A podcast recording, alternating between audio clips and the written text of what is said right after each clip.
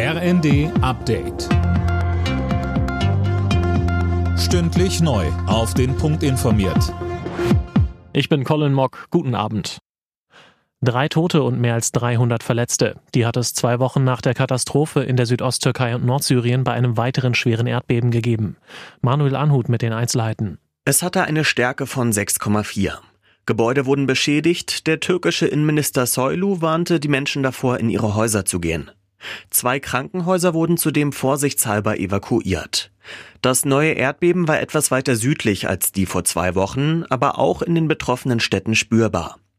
Bei der Katastrophe waren im türkisch-syrischen Grenzgebiet fast 47.000 Menschen gestorben. Tausende werden auch noch immer vermisst. US-Präsident Biden hat überraschend Kiew besucht. Er traf den ukrainischen Präsidenten Zelensky und kündigte zusätzliche Waffenlieferungen an die Ukraine an.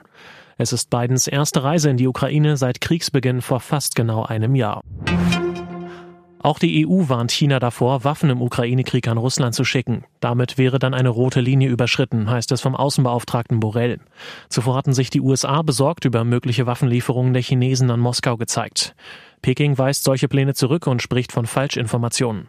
Der Außenminister von Luxemburg Asselborn sagte dazu, Wenn China sich einschaltet, sind wir in einer total anderen und nicht besseren äh, Direktion, was ja, die Weltlage angeht. Nicht nur was Sicherheit angeht, sondern auch ökonomisch und so weiter. Köln, Düsseldorf oder Mainz. In vielen deutschen Städten sind Rosenmontag wieder die Narren los gewesen.